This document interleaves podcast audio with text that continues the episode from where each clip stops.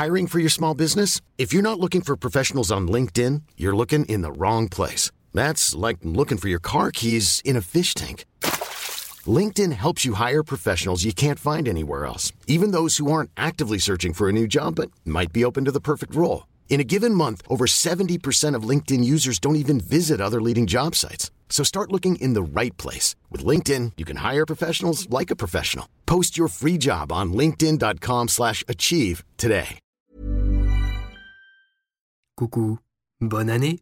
Le 6 mai 2004, deux pêcheurs américains remarquent échouer sur le rivage qui semble être une petite valise. Ils s'en approchent et découvrent avec horreur deux jambes qui dépassent de la fermeture. Quatre jours plus tard, c'est une deuxième valise qui est découverte par un étudiant. Cette fois contenant un torse et une tête d'homme. Le torse est criblé de balles. Suivra ensuite une troisième malle contenant des armes dix jours après. Mais qui a bien pu s'amuser à découper ce pauvre homme avant de le foutre dans des valises qui par la suite ont été ben jetées à la mer? Sur le moment, les enquêteurs pensent à une affaire classique, un simple deal de drogue qui a sûrement mal tourné et qui a fini en carnage. Sauf que vous vous en doutez, on est dans une HVF et on est très loin d'une affaire classique, puisque le bonhomme est marié et personne n'a signalé sa disparition, pas même sa femme.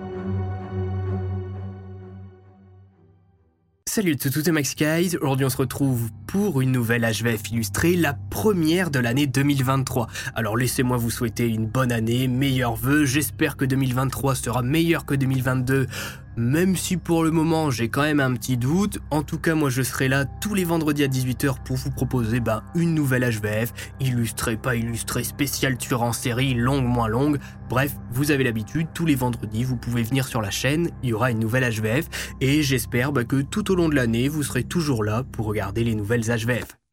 Ça fait quand même déjà beaucoup d'HVF. Hein. Mais également, bah désolé parce que la semaine dernière, il n'y a pas eu justement de vidéo. J'ai été malade, j'ai chopé une sale grippe ensuite qui s'est transformée en sinusite, qui m'a explosé la tête. C'est peut-être pour ça d'ailleurs que je suis un petit peu plus blanc que d'habitude, je pense. Mais ça va mieux. Enfin, ça va un petit peu mieux. Hein. Je continue de renifler, j'ai un peu une voix bizarre de temps en temps. Donc, si vous remarquez un petit changement, c'est juste que j'ai été malade et que ça a un petit peu du mal à passer. Mais normalement, ça devrait le faire pour cette première HVF de l'année.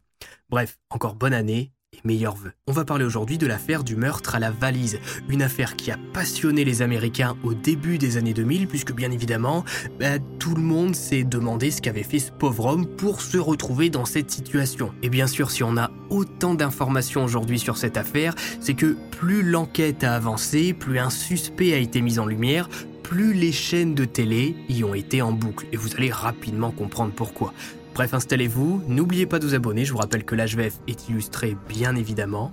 Et on est parti. Des valises macabres. Notre histoire prend place aujourd'hui, ou plutôt elle commence, sur les rives du port Chesapeake Bay Bridge Tunnel, petit endroit très sympa en Virginie, États-Unis d'Amérique. D'après ce qu'on peut voir grâce à la vue Google Maps, ça paraît pas dégueu. Des gens s'y baignent, le sable est fin, le soleil brille, et ce jeudi 6 mai 2004, personne ne semble faire attention à la valise qui traîne un peu au large et qui vient doucement s'échouer sur le rivage. Personne, sauf deux pêcheurs qui décident d'aller voir ce qu'elle contient. Une valise en pleine mer, c'est pas banal. Vous avez 50% de chance d'y trouver de l'argent ou de la drogue, mais c'est pareil. Et 50 autres pourcents d'y trouver des morceaux de corps. On est dans une HVF, pas besoin de lancer les paris. Les pêcheurs s'approchent et découvrent ce qui semble être une paire de jambes. Sur le moment, ils pensent à une mauvaise blague, mais au vu de l'odeur et de l'aspect, les deux hommes comprennent qu'ils ont devant eux des morceaux de corps humains. Prévenus, les premiers enquêteurs arrivent rapidement sur place, mais sur le moment ne peuvent pas faire grand chose Pas besoin de vous expliquer pendant une demi-heure pourquoi c'est compliqué de découvrir qui est la victime quand on a littéralement que ses jambes à disposition. Bon, pour le papier, une enquête est quand même ouverte. Et bah, il se passe pas grand chose. Les enquêteurs publient pas un avis de recherche pour retrouver celui qui s'est fait découper les jambes. Mais par chance, le tueur de notre affaire n'est pas quelqu'un qui fait les choses à moitié. Une seconde valise est découverte six jours plus tard, elle aussi sur une plage, cette fois au Fisherman Island Nation Wildlife Refuge.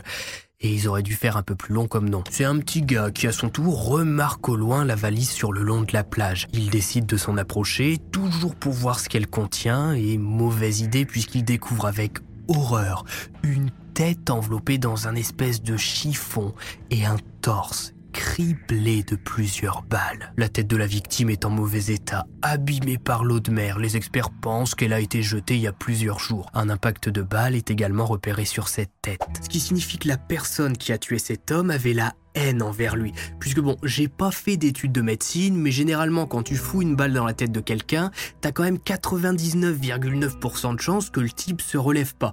Pas besoin de lui en coller d'autres dans l'art. Un portrait robot est diffusé par les autorités de Virginie pour tenter d'identifier la victime et pour une fois ça fonctionne plutôt bien, même très bien puisqu'une femme, Suzanne Rice, va reconnaître la victime comme étant un bon ami de son mari un certain Bill McGear. Les enquêteurs recherchent son nom, regardent s'il est marié et découvrent que oui, il a bien une femme nommée Mélanie McGear, qui pourtant n'a pas signalé sa disparition pour une raison ou une autre. Peut-être qu'elle n'est même pas au courant qu'il est arrivé quelque chose à son mari. Si Bill était en voyage d'affaires, ça fait quelques jours qu'elle n'a pas de nouvelles et elle s'est peut-être pas plus inquiétée que ça, puisque le couple vit dans le New Jersey, à 500 km de là où ont été retrouvées les valises. Se rendant dans l'état voisin pour annoncer la mort de son mari à Mélanie, les enquêteurs vont arriver devant une maison qui d'extérieur paraît immense, avec ses belles briques rouges, sa grande porte d'entrée et ses grandes vitres. Vu la baraque, les agents se disent que cette fois, ils ont pas affaire au pleu-pleu du coin. Ça va leur changer du type qui se fait descendre parce qu'il a une dette envers son dealer. Les enquêteurs toquent et tombent, ben, sur Mélanie. Une jeune femme brune au regard pétillant qui ne comprend pas trop pourquoi des agents viennent la voir.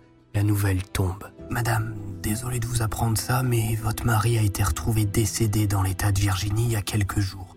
On voudrait vous poser quelques questions. Un peu sonnée, Mélanie ne semble pas vraiment comprendre ce que les enquêteurs lui disent. Les hommes diront d'ailleurs plus tard qu'elle semblait ébranlée mais ne pleurait pas. Pour respecter son deuil, les agents vont simplement lui poser quelques questions de base. Que faisait Bill en Virginie? Est-ce qu'il avait des ennemis? Et est-ce que leur relation allait bien? Mélanie répond qu'elle ne sait pas ce que son mari faisait ces derniers temps. Il avait changé et le couple s'apprêtait à divorcer. La dernière fois qu'elle a vu Bill en vie dans leur ancienne appartement, ils se sont disputés violemment. Bill l'a frappé, lui a enfoncé une feuille de papier dans la bouche et a quitté la maison. Depuis, il s'est volatilisé. D'après Mélanie, son mari était accro au jeu d'argent. Il se rendait régulièrement à Atlantic City pour errer dans les casinos et dilapider la fortune familiale. Elle a donc profité du temps dont elle disposait pour organiser sa fuite loin de son agresseur, d'où sa demande de divorce qui est actée le lendemain de la disparition. Bon d'accord, autant vous dire que Mélanie n'aide pas beaucoup. Elle n'a rien vu, rien entendu, ne sait pas grand-chose et bah, le corps de son mari lui est rendu après que les enquêteurs ait pris toutes sortes de photos pour organiser possiblement un procès dans le futur si le coupable est retrouvé. Ou identifié plutôt. Et Mélanie va organiser très rapidement les obsèques sans prévenir grand monde à vrai dire. Elle ne va pas enterrer Bill mais le mettre au crématorium. L'incinération est rapidement réalisée et tout est fait en express. Quelques jours après la découverte de son corps découpé dans des valises, Bill n'est plus que cendre. Mélanie coupe alors tout contact avec les proches de son défunt mari. Mais au vu de l'affaire qui est plus que macabre, les enquêteurs ne vont pas lâcher si facilement et vont décider de fouiller dans le passé de Bill. Enfin, je le répète, désolé, mais la question que tout le monde se pose à ce moment-là, c'est qu'est-ce que ce pauvre homme a bien pu faire pour se retrouver découpé dans des valises? Je veux dire, quand vous voulez vous débarrasser de quelqu'un, vous allez faire croire euh, à un accident, ou bien vous allez vous débarrasser de lui, puis vous allez l'enterrer au fin fond de la forêt, histoire d'être sûr que personne ne retrouve rien avant une vingtaine d'années. Vous n'allez pas le découper, le foutre dans des valises, le balancer à la mer, sachant que de toute façon les valises vont forcément revenir sur le rivage. C'est peut-être pas le moyen le plus discret. Hein. Alors attention, après perso, je suis pas expert, hein, c'est juste mon analyse. D'étranges révélations. Bill McGear naît le 21 septembre 1964 dans le Bronx à New York, de ses parents Russ et William. Le jeune homme rencontre sa future femme Mélanie alors qu'ils travaillent tous les deux dans le même restaurant. Ils se dragouillent un peu, finissent plusieurs fois la soirée ensemble et décident de se mettre en couple, puis de démissionner pour trouver une meilleure situation. Ceux qui sont serveurs ou qui vivent avec des gens des métiers de la restauration le savent, c'est compliqué d'avoir une vie de famille avec de tels horaires. Bill va alors décider de s'engager dans la marine et de suivre des cours d'informatique à côté de ça.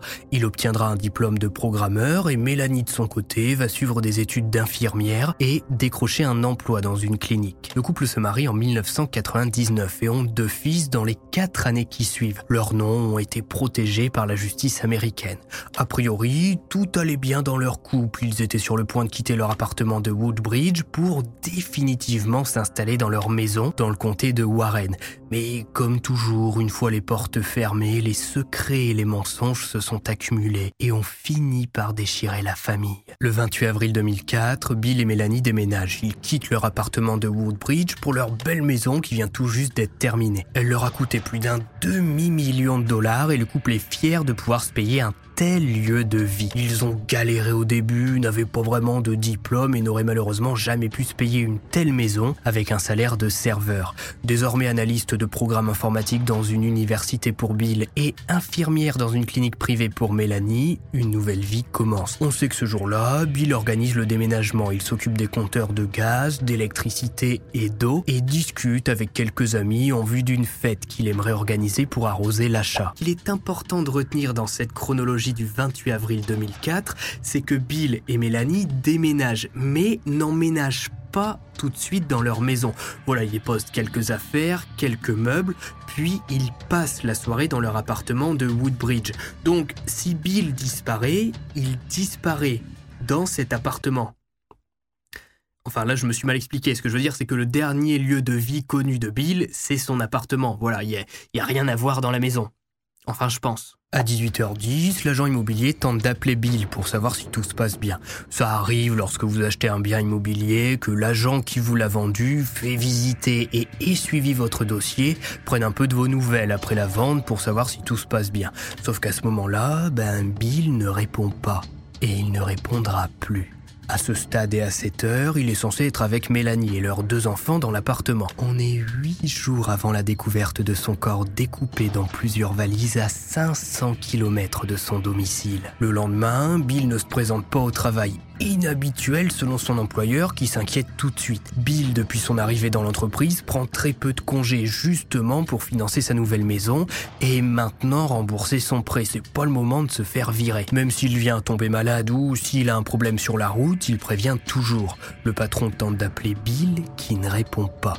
Même la ligne fixe de l'appartement semble sonner dans le vent. Et puis, au fil des heures et des jours, ce sont des amis proches du disparu qui vont s'inquiéter du fait qu'il ne répondent plus à rien. Pendant ce temps, alors que tout le monde commence à s'inquiéter pour le pauvre homme, Mélanie est en rendez-vous avec un avocat pour mettre en place le divorce et tenter d'obtenir une ordonnance restrictive contre Bill qui lui a fait vraiment peur lors d'une dispute avant de quitter le domicile familial et de se volatiliser. Les jours vont se mettre à passer jusqu'au moment où Susan Rice va voir le portrait robot de celui que l'on présente comme la victime de la valise. Bien que le corps de Bill ait été retrouvé en Virginie en octobre 2004, l'affaire a été confiée à la police du New Jersey, où il avait probablement été tué avant d'être transporté. Pendant ce temps, Mélanie a fait ses bagages avec les enfants et a laissé leur appartement de Woodbridge soigneusement nettoyé, les murs repeints. Quant aux affaires de Bill, elle en a donné la plupart. Les enquêteurs vont fouiller l'ancien appartement des McGear, qui depuis a été laissé vacant, mais aussi le débarras et la voiture de Mélanie. Et bah, rien ne sera trouvé. Le débarras est propre, l'appartement a été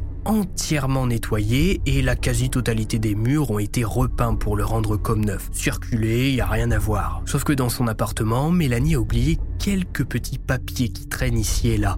L'un d'eux est une facture pour l'achat d'un revolver Taurus 38 acheté dans l'état voisin en Pennsylvanie 48 heures avant la disparition de Bill. Lorsque l'on demande à Mélanie pourquoi elle a quitté l'état pour acheter l'arme, son récit est déjà prêt. Elle dit aux enquêteurs que Bill lui avait demandé de l'acheter pour nouvelle maison, histoire de se protéger des intrusions, bah, vu qu'elle attire l'œil. Elle raconte que Bill ne pouvait pas s'acheter l'arme lui-même en raison d'une condamnation antérieure pour une infraction au code de la route. C'est pourquoi il a demandé à Mélanie d'aller la chercher. Mais problème, quand on lui demande où le revolver se trouve, ben Mélanie bégaye un petit peu avant de dire que oh, il a sûrement été perdu pendant le déménagement. Un petit peu facile comme excuse quand même. Hein. Son mari est retrouvé découpé avec plusieurs balles dans le caisson et selon les experts, l'arme qu'avait le couple bah, pourrait correspondre à l'arme du crime et paf, comme par hasard, bah, celle-ci a disparu pendant le déménagement. Bon, mais pas de panique, si Mélanie ne sait rien et est passée à autre chose depuis longtemps, les enquêteurs vont se focaliser sur ce qu'ils ont à disposition. Bon, pas le corps de Bill vu qu'il a été réduit en cendres. Non, on va parler des valises qui contiennent plusieurs choses. Une couverture qui a servi à envelopper certaines parties de Bill et un sac poubelle qui avait été fermé avec du ruban adhésif dans lequel ont été retrouvées diverses armes contondantes. Dans une troisième valise qui avait été retrouvée le 16 mai, elle aussi flottante dans le New Jersey mais dont la découverte n'a pas intéressé grand monde. Les armes, dont l'état était trop dégradé pour y analyser quoi que ce soit, n'ont apparemment pas servi sur le corps de Bill. Et sur le ruban adhésif qui ferme ce sac poubelle va être retrouvé un petit éclat de vernis à ongles. Et oui, commettre un meurtre avec du vernis sur le bout des ongles, c'est peut-être pas la manière la plus intelligente de faire. Ce qui confirme donc une première hypothèse, le tueur est en réalité une tueuse ou un hippie des années 80, mais je penche plutôt sur la théorie de la tueuse. Grâce aux infos que leur a donné Mélanie sur le fait que son mari a pu aller au casino le soir de sa disparition, les enquêteurs vont se rendre à Atlantic City pour tenter de retrouver la voiture de Bill, puisque le soir de la dispute avant sa disparition, il n'est pas parti à pied. La voiture va être découverte dans une fourrière et par chance, personne n'est entré dans l'habitacle. Le tas de ferraille attend gentiment son propriétaire depuis plusieurs semaines. L'intérieur de la voiture n'ayant pas été touché, les enquêteurs vont pouvoir se mettre tout de suite au travail en la déverrouillant et en fouillant l'habitacle. Ils vont trouver dans la boîte à gants un mystérieux flacon contenant de l'hydrate de chloral. Me demandez pas ce que c'est, j'en sais pas plus que vous, mais après d'intenses recherches sur Google, il s'avère qu'en réalité, c'est une sorte de sédatif puissant qui agit sur le système nerveux. En gros, ça vous shoot et vous voyez des petits poneys. Et grâce au numéro du flacon, les enquêteurs vont réussir à retrouver dans quelle pharmacie il a été vendu, grâce à quelle ordonnance, délivrée par quelle clinique.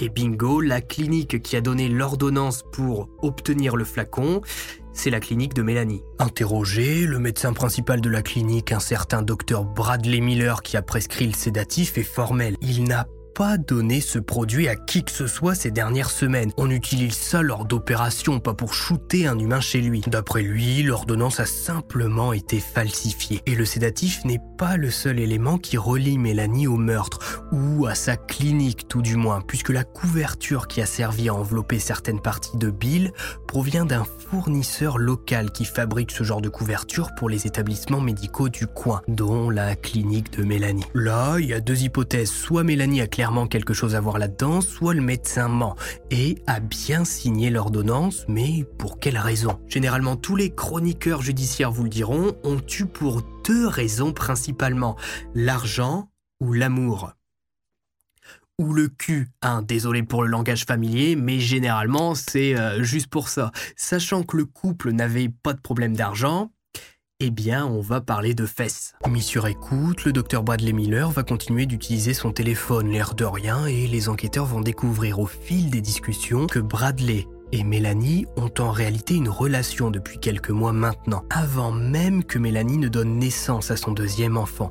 Ils ont commencé à se fréquenter suite à une fête d'anniversaire un peu arrosée au bureau, et une chose en entraînant une autre, ils sont devenus un peu plus qu'amis. Bradley, qui est plus âgé que Mélanie, avait étudié à l'école de médecine de la Wayne State University à Détroit, avant de finir à la clinique de Mélanie. Ils se sont donc connus uniquement au sein de leur travail. Ah, les anniversaires au boulot et les séminaires d'entreprise pour se rapprocher entre collègues, quelle joyeuse invention qui détruit des couples chaque année. Au fil du temps, Bradley a acheté un téléphone jetable à Mélanie pour que Bill ne crame leur relation. Ce lui permettait de l'appeler discrètement pour organiser des rendez-vous. D'après les relevés téléphoniques, il pouvait s'appeler jusqu'à 20 fois par jour lorsque Bill était pris par le boulot et ne rentrait pas manger le midi ou rentrait un peu plus tard le soir. Pendant que Bill était en train de programmer des PC, eh ben Mélanie elle était en train de se faire ausculter comme il faut par le médecin. Hiring for your small business? If you're not looking for professionals on LinkedIn, you're looking in the wrong place. That's like looking for your car keys in a fish tank. LinkedIn helps you hire professionals you can't find anywhere else, even those who aren't actively searching for a new job but might be open to the perfect role. In a given month, over 70% of LinkedIn users don't even visit other leading job sites. So start looking in the right place. With LinkedIn, you can hire professionals like a professional. Post your free job on linkedin.com slash achieve today. Pourquoi j'ai écrit ça, moi? Toutes ces informations matérielles et les diverses conversations, les enquêteurs vont émettre la thèse d'un triangle amoureux. Classique. Mélanie avait un amant, les deux ont voulu se débarrasser du mari, Pampan et Allo, on n'en parle plus. Sauf que, ben, du côté du docteur Bradley Miller, il y a pas grand chose d'inquiétant. Oui, il trompe sa femme, mais contrairement à Mélanie, n'a pas du tout prévu de divorcer, ni même de revendre sa maison pour s'installer avec sa maîtresse. Tout va bien de son côté, c'est le grand classique de la femme qui pense que son amant va tout quitter pour elle, alors que le type ne compte pas du tout abandonner la petite vie qu'il a bâtie si facilement. Mais alors si Mélanie est seule dans le coup, ça voudrait dire qu'elle a tout manigancé sans ne rien dire à personne, qu'elle s'est montée la tête toute seule en se disant que si elle voulait une nouvelle vie avec le docteur Bradley, elle devait se débarrasser de Bill. Sachant que le meurtre est quand même plutôt horrible, je veux dire, bon, elle s'est quand même débarrassée de son mari en lui foutant une balle dans la tête, puis plusieurs dans le torse, avant de le découper dans la baignoire familiale. Mais bon, si c'est pas ça le motif et que de toute façon Mélanie est innocente, elle va bien finir par parler à la recherche d'aveux. Le 8 mars 2005, la police du New Jersey obtient un mandat du tribunal leur permettant d'enregistrer secrètement Mélanie par l'intermédiaire de ses amis et de sa famille. Le docteur Bradley Miller a été le premier à accepter de faire partie de l'enquête. Dans le dos de sa maîtresse, il est d'accord pour enregistrer secrètement Mélanie pendant leurs appels téléphoniques quotidiens pour voir si elle révèle un indice.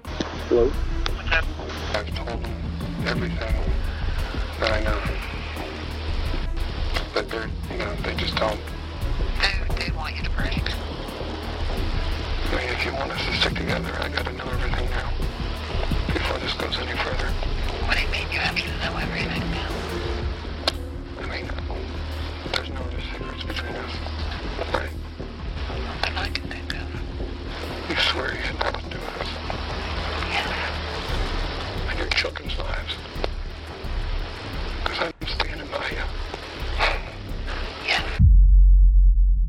De multiples questions pendant des semaines, Mélanie n'avait toujours pas avoué à son amant de longue date, lui promettant qu'elle n'avait rien à voir dans le meurtre de son mari. Déçu, mais pas prêt d'abandonner, les enquêteurs vont faire appel à un vieil ami de Mélanie, Jim Finn, qui avait étudié à l'école d'infirmière avec elle pour aider l'enquête.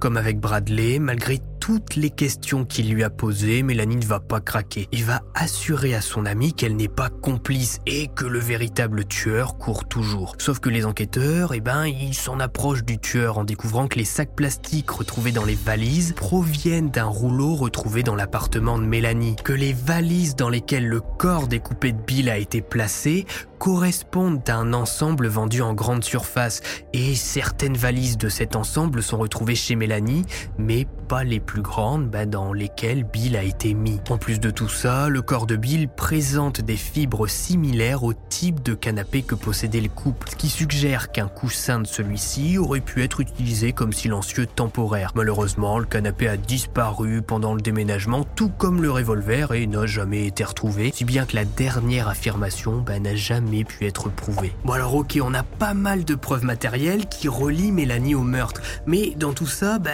il reste un point noir à éclaircir. Comment la voiture de Bill se retrouve-t-elle à Atlantic City Je veux dire, ça voudrait dire que Mélanie a tué son mari dans l'appartement, l'a découpé, a roulé pendant 500 km pour se débarrasser du corps, avec sa voiture ou non, puis qu'ensuite elle s'est rendue à Atlantic City avec la voiture de Bill avant de prendre le train pour rentrer chez elle. Ça paraît quand même sacrément énorme. Mais ne sous-estimez jamais la psychopathie des femmes quand elles ont décidé de se débarrasser de vous. Les enquêteurs de retour à Atlantic City vont visionner les images de vidéosurveillance de la ville et des principaux parkings du casino. Sur l'une d'entre elles, ils vont remarquer la voiture de Bill, mais la qualité est trop mauvaise pour voir qui l'a conduit. La vidéo est datée du 30 avril, soit deux jours après la disparition de la victime. Et c'est là que tout va s'enchaîner et que le château de cartes fait de mensonges qu'avait monté Mélanie s'écroule, puisque les agents vont se rendre compte que la carte de péage de Mélanie a été utilisée pour se rendre à Atlantic City. Mélanie répondra ça que oui, oui, bon bah alors ok, elle a bien été à Atlantic City cette nuit-là et elle est arrivée au petit matin le 30 avril. C'est même elle qui conduit la voiture de Bill sur la caméra. En fait, elle voulait se venger et planquer sa voiture à l'autre bout de la ville. Sauf que le récit ne tient pas du tout. Il y a 13 casinos à Atlantic City, des centaines de parkings de magasins et de restaurants avec des milliers de voitures. Mélanie n'aurait pas pu trouver l'endroit exact où Bill s'est égaré pour cacher sa voiture. Ce qui veut dire plusieurs choses dans notre scénario. Mélanie a d'abord conduit la voiture de Bill jusqu'à Atlantic City, a ensuite pris le train pour retourner chez elle, puis est revenue à Atlantic City avec sa propre voiture pour mieux cacher le véhicule de son mari. Et une fois de plus, Mélanie s'enfonce puisqu'elle va tenter de faire supprimer certains passages de péage de son historique, mais la société d'autoroute refusera. Les experts ont également trouvé un certain nombre de recherches internet suspectes faites sur l'ordinateur du domicile des McGear, telles que comment acheter des armes illégalement, comment commettre un meurtre et poison indétectable. Non mais là autant arrêter la GEF tout de suite et vous donner la condamnation, ça ira plus vite. Sauf que c'est pas fini. Les preuves contre Mélanie s'accumulaient de plus en plus rapidement. La couverture, le pistolet, le vernis à ongles, la voiture, les recherches, tous les indices la désignaient comme coupable. Et pour les enquêteurs, le meurtre a clairement été prémédité à partir du moment où elle se procure la potentielle arme du crime deux jours avant la mort de son mari, qui par la suite disparaît mystérieusement pendant le déménagement. Mélanie a sûrement versé un puissant somnifère dans le verre de son mari pendant ou avant le repas du soir. Et une fois couchée dans le canapé, elle s'est faufilée derrière lui, revolver en main. À ce moment-là, les enfants sont dans leur chambre et n'entendent rien. Mélanie place alors un oreiller sur le visage de Bill et fait feu. Par haine, elle lui tire également dans le torse plusieurs fois. Le pauvre homme n'a même pas vu sa mort arriver. Barricadée dans la salle de bain, Mélanie se met à faire le boulot avec un long couteau de cuisine. Elle découpe le corps de celui qui a partagé sa vie pendant 5 ans et qui est le père de ses deux enfants. Elle met les restes dans de grandes valises et parcourt 500 km pour se débarrasser du corps. À ce moment-là, les deux enfants dorment et n'entendent leur mère partir toute la nuit? À leur réveil, la mère est de retour, la vie semble normale, le petit déjeuner est prêt. Papa est parti pour quelques jours apparemment. Deux jours après les faits, Mélanie se rend à Atlantic City avec la voiture de Bill, puis remonte chercher la sienne pour retourner au parking et mieux cacher la voiture de son mari. Mais là, c'est seulement le scénario que se font les enquêteurs. Peut-être que Mélanie a son procès va nous en apprendre plus. Le 2 juin 2005, la mère de famille quitte son domicile pour déposer ses deux fils à la crèche. En chemin, elle est arrêtée pour suspicion de meurtre. Le même jour à 15h30, Mélanie tombe dans la spirale judiciaire américaine. Elle se retrouve devant le juge Deborah Venezia qui fixe sa caution à 750 000 dollars et envoie Mélanie dans un centre correctionnel pour adultes. Bon, pas pour longtemps puisque Mélanie va réussir à payer la caution mais aura interdiction de quitter l'État et son passeport lui sera confisqué. Plaidant non coupable tout le temps de la mise en place du procès, Mélanie va tenter de convaincre les enquêteurs que tout ça n'est qu'une machination, un complot contre elle, quelqu'un lui veut du mal. C'est vraiment la pire défense possible quand vous êtes accusé de meurtre et que toutes les preuves pointent contre vous.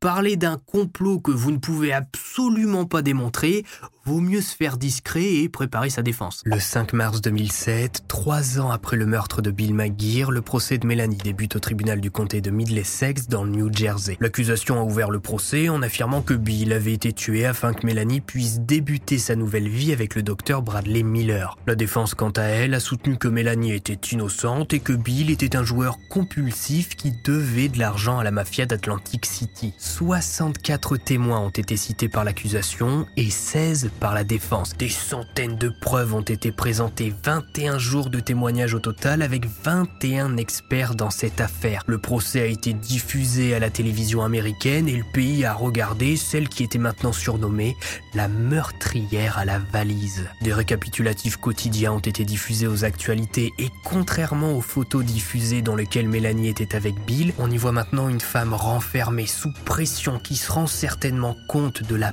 peine qu'elle encourt.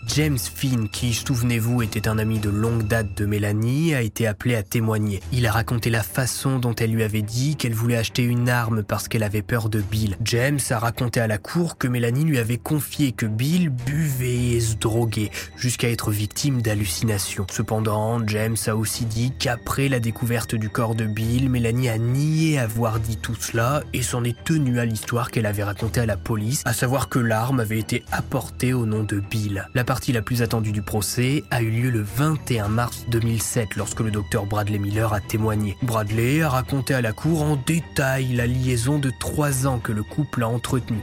Et quand je dis en détail, c'est vraiment en détail. À la barre, l'amant Mélanie a jugé bon de raconter que le premier jour de leur liaison, elle lui avait fait une fellation. Pas sûr que cette information change quelque chose au verdict. Pendant son passage, Bradley a été interrogé par l'accusation sur l'ordonnance qui provenait de la clinique. L'accusation a soutenu que Mélanie lui avait volé une ordonnance vierge alors qu'elle était seule un jour dans son cabinet et qu'elle avait falsifié l'ordonnance pour se procurer le sédatif. Ils ont affirmé que le médicament avait été utilisé pour maîtriser Bill avant de le tuer. Lors du contre-interrogatoire, Bradley a raconté à la cour que lorsqu'il a été approché par la police pour participer aux enregistrements secrets visant à piéger Mélanie, il était toujours convaincu de son innocence. Il était encore très amoureux d'elle et il pensait vraiment qu'elle n'avait rien à voir avec tout ça. Et c'est d'ailleurs pour aider Mélanie à s'innocenter qu'il a accepté de mettre son téléphone sur écoute pour les enquêteurs voient justement ben, qu'elle n'avait rien à dire et qu'elle n'avait rien à voir avec le meurtre, qui techniquement a été le cas hein, car elle a jamais rien avoué à quiconque. À un moment donné, on a demandé au docteur s'il avait lui-même quelque chose à voir avec le meurtre. Il a répondu qu'il était sûr que non.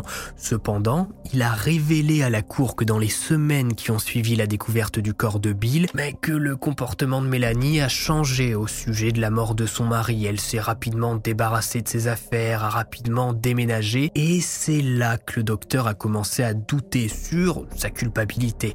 Mais la relation a continué jusqu'au moment où elle a été officiellement accusée du meurtre. L'accusation a également fait appel à Jennifer Seymour, expert informatique, qui a décortiqué le PC de Mélanie pour y trouver tout un tas de recherches que je vous ai déjà un petit peu citées, mais il y en a bien d'autres, hein, comme poison indétectable, niveau d'insuline mortelle, pesticides comme poison, comment trouver du chloroforme, bref, tout un tas de recherches bien sympathiques pour essayer de tuer quelqu'un sans se faire prendre. Le 17 juillet 2007, après trois jours et plus de 14 heures de délibération, le jury a rendu son verdict.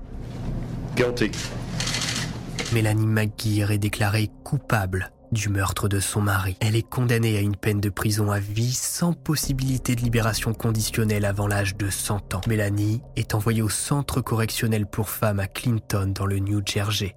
Le juge Frédéric Devesa déclara Elle est reconnue coupable d'un meurtre horrible et brutal qui a été exécuté avec un niveau de complexité et de détail méthodique. Peu de temps après la condamnation, Mélanie McGear a fait appel de sa décision en invoquant une injustice dans son procès. Le meurtre, le départ de Bill McGear cette nuit-là et la façon dont son corps a été éliminé sont tous décrits dans l'appel. Il est écrit par la justice qui rend son verdict. L'État a allégué que la prévenue voulait mettre fin à son mariage avec Bill, mais qu'elle avait aussi des inquiétudes quant à son divorce. Elle souhaitait éviter d'acheter une maison à grands frais et de commencer une nouvelle vie de couple qu'elle regrettait. En avril avril 2004, la prévenue a effectué des recherches sur Internet pour se renseigner sur l'achat d'une arme à feu et sur les poisons, les sédatifs et le meurtre. Elle s'est également renseignée auprès d'un ami sur la façon d'acheter une arme. Dans la soirée du 28 avril 2004, après la signature de l'acte de vente de la nouvelle maison, elle aurait drogué et assommé Bill, puis l'aurait abattu entre le 28 et le 29 avril. Au cours des trois jours suivants selon l'État et probablement avec l'aide d'un complice non identifié, la prévenue a fait découper le corps de Bill en morceaux à l'aide d'une scie et d'un couteau, l'a enveloppé dans des sacs poubelles à usage industriel scellés avec du ruban adhésif et l'a placé dans les valises. Elle s'est ensuite rendue en Virginie où les valises ont été jetées de nuit dans la baie depuis un tronçon isolé du Chesapeake Bay Bridge. Immédiatement après avoir assassiné Bill, selon l'État, la prévenue s'est lancée dans un plan pour dissimuler les crimes et faire croire que Bill avait abandonné sa famille, son travail et sa nouvelle maison après une dispute violente avec elle. Son verdict et sa peine ont été maintenus par la Cour suprême du New Jersey en 2011. Mais est-il possible que Mélanie soit innocente? Même après tout ce temps, elle nie toujours toute implication dans le meurtre de son mari. Dans diverses interviews, Mélanie a affirmé son innocence, qu'elle voulait que ses fils sachent qu'elle n'a pas tué leur père. Elle les a suppliés de faire leurs propres recherches pour tirer leurs propres conclusions. Après toutes ces années, je me sens toujours blessé. Je me sens bouleversé. Comment peut-on penser que j'ai fait ça? Réfléchissez, ne vous contentez pas de ce que l'on vous dit au premier abord. Creusez, creusez, ces documents existent, ces trucs existent, c'est là dehors. Maintenant que tous les espoirs d'appel sont perdus, Mélanie s'en remet au podcast Direct à Pile, animé par les criminologues, le docteur Megan Sachs et docteur Amy Schlossberg, qui présente son cas. Sachs et Schlossberg suggèrent que certaines preuves dans cette affaire indiquent que Mélanie a réellement été victime d'un coup monté. Le duo laisse entendre que la petite femme n'aurait pas pu commettre un crime aussi odieux et dissimuler la scène de crime sans laisser la moindre trace de sang. D'après eux, toutes les preuves sont circonstancielles. Malgré ses moyens limités, Mélanie compte désormais sur l'aide du public pour la disculper. Aujourd'hui, sans aveu de Mélanie, le réel motif du crime ne peut être que supposé. Aucune violence n'a été retrouvée dans le passé de Bill. La légitime défense pour violence conjugale a donc été totalement abandonnée par la justice. Est-ce que Mélanie a vraiment voulu se débarrasser de son mari pour vivre le grand amour avec le docteur Bradley? Ça me paraît possible. Bill se serait certainement battu pour la garde des enfants et pour garder la maison. Il gagnait plus que Mélanie et aurait eu plus de facilité à se payer de bon avocat. Le couple, après 4 ans de mariage, a rapidement eu deux enfants. Est-ce que Mélanie s'est retrouvée piégée dans la relation? En tout cas, bah, c'est ce que la justice américaine croit. C'est à vous de me le dire en commentaire. Pensez-vous que Mélanie est réellement innocente du meurtre de son mari ou bien s'est-elle empêtrée dans un tissu de mensonges à tel point qu'aujourd'hui, elle n'arrive plus à s'en sortir et qu'elle ne peut que clamer son innocence? En attendant, c'est ainsi que se termine l'histoire de Bill McGear, retrouvé découpé dans plusieurs valises. Si vous avez regardé cet jusqu'au bout, mettez valise en commentaire. N'hésitez pas à me donner vos hypothèses sur comment le meurtre a pu se passer. Est-ce que Mélanie est coupable? Est-ce que Mélanie est innocente? Est-ce que Mélanie avait un complice? Peut-être le docteur Bradley. Perso, le coup du complice, bon, j'y crois pas vraiment, puisque je pense que elle aurait peut-être fini par le dénoncer vu la condamnation à vie qu'elle s'est prise, mais bon, peut-être que dans des années, Mélanie finira par parler. J'espère que l'affaire vous a plu, moi ça m'a vraiment passionné d'enquêter dessus ben, jusqu'à la fin parce que j'attendais justement que Mélanie dise quelque chose. Bon malheureusement, elle a jamais rien dit. Bref, n'oubliez pas le pouce bleu, de vous abonner, c'était Max Guys, on se retrouve vendredi prochain à 18h pour une nouvelle HVF. Encore une bonne année 2023, désolé pour l'absence de la semaine dernière, n'hésitez pas à me suivre sur les réseaux, je parle beaucoup des prochaines HVF et justement quand a des petites annonces à faire, c'est sur Twitter et Instagram que je les fais. Bref, à la semaine prochaine et puis bye Hey, it's Danny Pellegrino from Everything Iconic. Ready to upgrade your style game without blowing your budget? Check out Quince. They've got all the good stuff shirts and polos, activewear, and fine leather goods, all at 50 to 80% less than other high end brands. And the best part? They're all about safe, ethical, and responsible manufacturing. Get that luxury vibe without the luxury price tag.